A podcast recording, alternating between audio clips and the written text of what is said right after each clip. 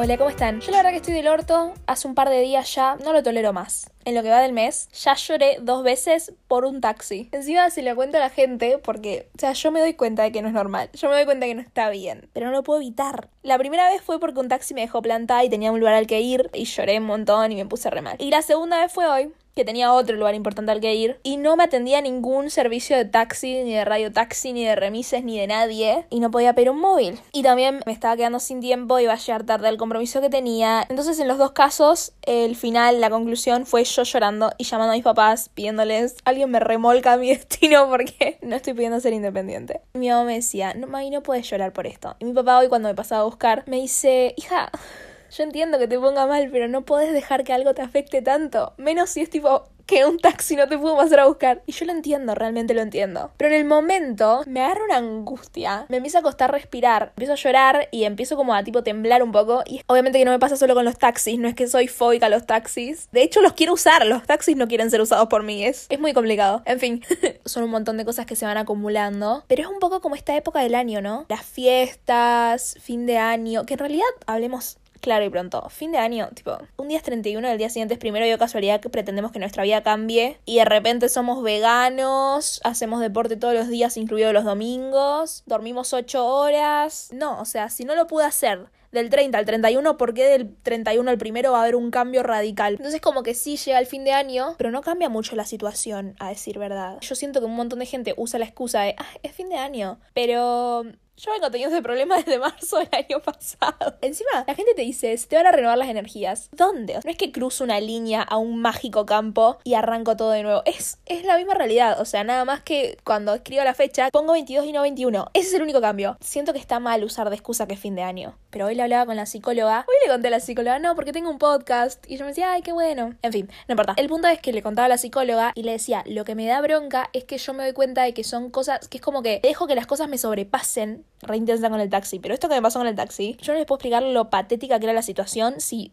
me tomaba cinco minutos y me miraba desde afuera. O sea, era yo con el teléfono discando un montón de números para ver si alguien se dignaba a atenderme el teléfono. Y lloraba mientras tanto, ¿no? Y era como, me secaba las lágrimas. Y estaba muy mal. Y era algo que vos decís, loca, es una pavada, tranquilízate. Pero en ese momento es como que me acelero y no puedo encontrar una solución. Es medio raro porque cuando me pasan cosas peores, soy mucho más fría a la hora de, de resolver mis problemas. Pero cuando me pasan estas cosas chiquititas, imprevistas, puff, no, la quedo. Literalmente, rip vayan a llevarme flores a la tumba. Porque la pasó muy mal, no sé qué onda. Y le contaba la psicóloga, como les decía antes. Ella me contaba que había como una fábula, digamos, de un elefante que tenía muchas ganas de encontrar una pareja y no la encontraba, no la encontraba. Y un día encuentra a su elefanta, digamos, y busca unas sortijas para casarse. Resulta ser que cuando estaba cruzando como el, el río para ir a llevar las sortijas y efectivamente casarse, se le cayó una en el agua. Y entonces el elefante se empieza a desesperar porque era como estaba cumpliendo su sueño de casarse y se le viene a caer la sortija en el agua. Entonces empieza a, moverse rápido, rápido, rápido, tratando de buscar, dando vueltas en el agua, qué sé yo. Y había una lechuza, que le vamos a decir Hedwig, simplemente porque está siempre en nuestros corazones, pero no se llama Hedwig, pero se va a llamar Hedwig. Que le dice, quédate quieto, deja de moverte, porque cuanto más te aceleras y te moves, tratando de hacerlo rápido, sacudís la tierra que está en el fondo, se pone más turbia el agua y te va a costar más encontrar el anillo. Entonces ahí el elefante se queda quieto un rato, la tierra decanta y logra encontrar el anillo, se casa, felices para siempre, etc. Pero lo que me quería decir la psicóloga era esto de que a veces es necesaria esa calma, ese momento de quietud, que a mí me está costando mucho esto de entender que hay momentos en nuestra vida en los que tal vez no hacemos tantas cosas o no estamos tan activos como en otros momentos y de que ese momento de calma y de quietud es necesario y que si yo me atolondro pasa esto de que empiezo a levantar tierra en el agua y automáticamente todo se desacomoda aún más y termina complicando cualquier área de mi vida básicamente. Incluso pedir un taxi. Y tal con el taxi. Pero me pareció genial lo que me contaba porque además me decía como que a veces esa quietud, Magali, sirve porque es como el momento previo al envión para el salto. Es el momento en el que vos analizás, tomás tu tiempo y analizás bien la situación, el problema o lo que querés hacer a futuro. Por más de que uno se sienta mal porque siente que no está haciendo nada, que está haciendo la planchita, es el momento previo a darte ese envión. Es como que estás tomando envión para después poder saltar en el momento en el que se ha indicado. Y me pareció genial y además de después pensarlo para aplicarlo en mi vida y, y detalles que no voy a ahondar mucho, pero llevándolo al ejemplo del taxi para que sea un poco más gráfico, si yo en ese momento me hubiese calmado, hubiese respirado profundo y me hubiese tomado el tiempo de agarrar y decir, bueno, a ver, esto no está funcionando, esto no está funcionando, esto no está funcionando, bueno, ¿qué hacemos ahora? ¿Cuál es el siguiente paso para resolverlo? Y tal vez si hubiese sido un poco más fría y serena a la hora de resolver el problema, tal vez no encontrara una solución, pero por lo menos me hubiese ahorrado la angustia. Que me parece que de eso se trata. Es como no te generes malos tragos al pedo. Y esta frase como que me hizo pensar en que hay un montón de frases que nos van chocando en la vida, que nos va diciendo la gente o que nosotros leemos de repente, que parecen a veces medias de sobres de azúcar,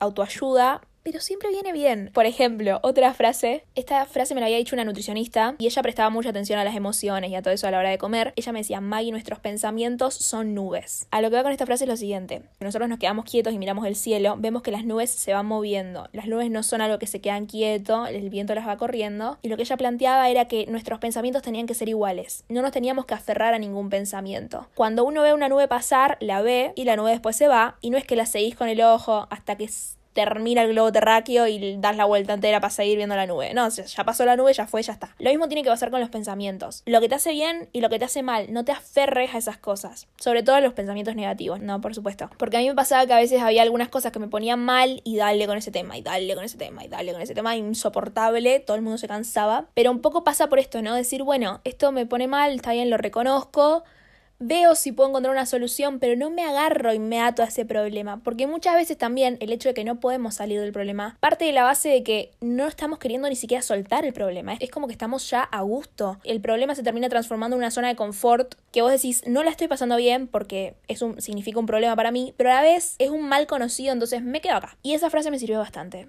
También hay una frase que esta me parece que la leí en Pinterest, mi enciclopedia de vida, básicamente, que decía que el día que plantamos la semilla no es el día que cosechamos los frutos. Y esta frase también me hizo pensar un montón, porque es como que también pasa mucho esto de que estamos a mil y sentimos que estamos llegando tarde a algún lugar, que era un poco lo que hablaba creo que en el primer episodio del podcast, esto de que sentimos que hay un reloj que nos marca las cosas que deberíamos estar haciendo en este momento. Y a veces esas cosas necesitan un poco más de tiempo. Sin ir más lejos es lo mismo que pasa en el embarazo. El bebé tiene que estar nueve meses en la panza y por más de que uno tal vez está emocionado y dice, ay, quiero conocerlo, cómo será la carita, como, qué sé yo, necesita nueve meses para formarse bien y salir al mundo y estar dentro de todo sano. Y lo mejor para el bebé es que pueda llegar a término en esos nueve meses y muchas más cosas específicas que la verdad no sé, así que no voy a seguir hablando al respecto, pero me refiero, hay un montón de cosas que para que salgan bien y para que funcionen necesitan de tiempo. Y estamos como reacelerados, queremos como esos logros rápidos, al instante. Es como si quisiésemos decidir algo y que al momento ya tú tenerlo. Y no funciona así, todo se va construyendo. Y es re difícil entender esa idea de que todo está en proceso de construcción y que probablemente lo menos importante de aquello que vos te hayas propuesto sea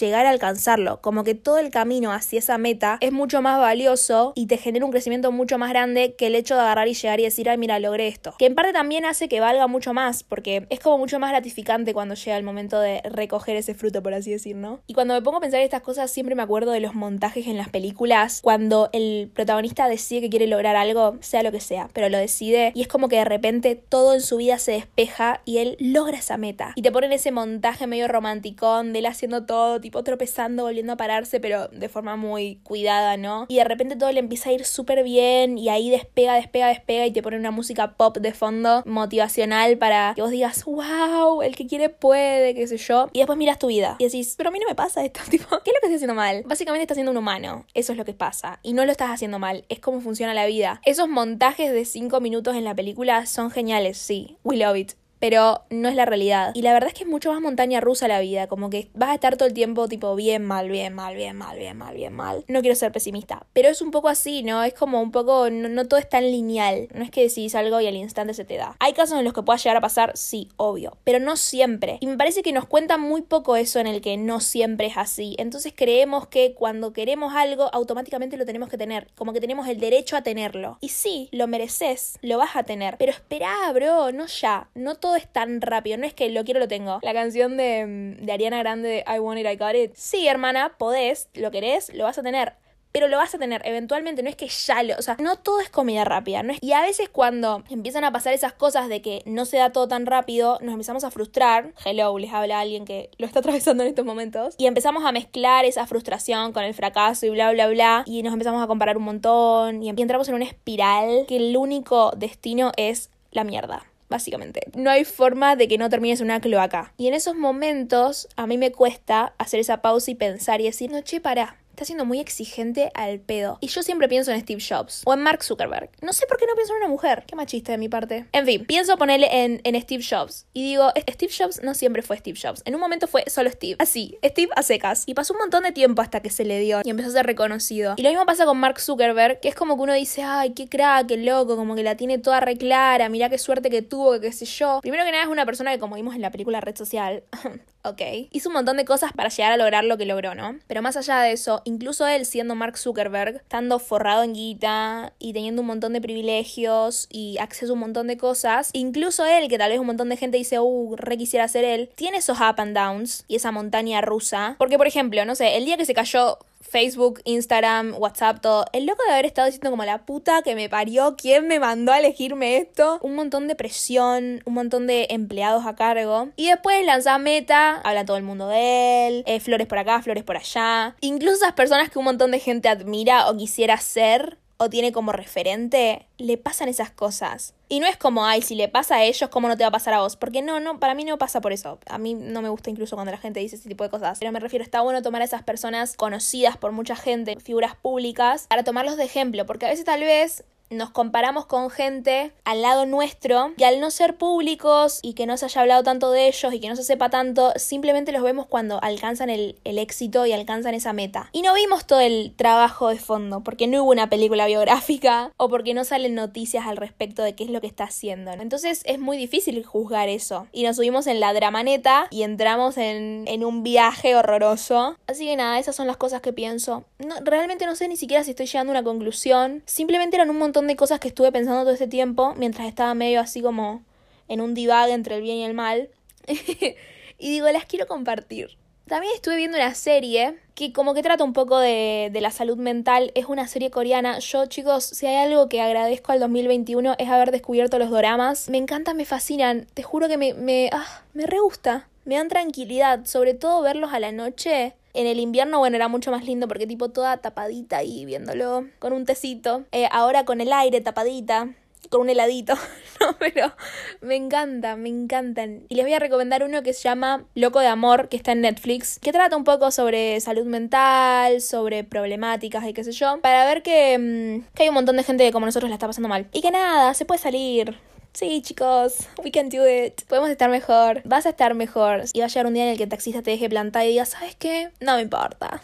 Para, para. No quiero quedar como que el único problema en mi vida es que no me llega el taxi. Sería tipo muy white people problems. Pero.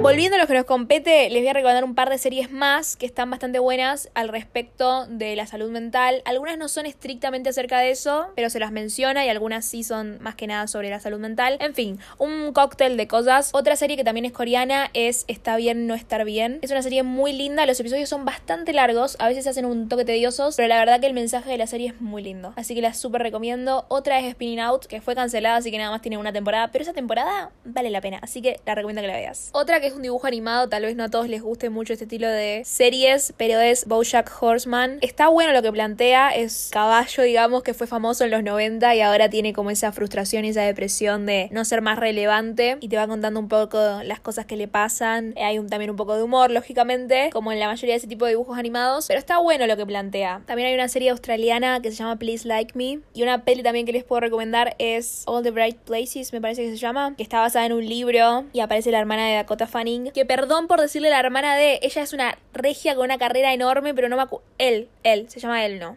Me parece que se llama él. En fin, eso es todo por el episodio de hoy. Fue medio un loco, pero así pueden entender un toque cómo está en mi cabeza a esta altura. Espero que les haya gustado.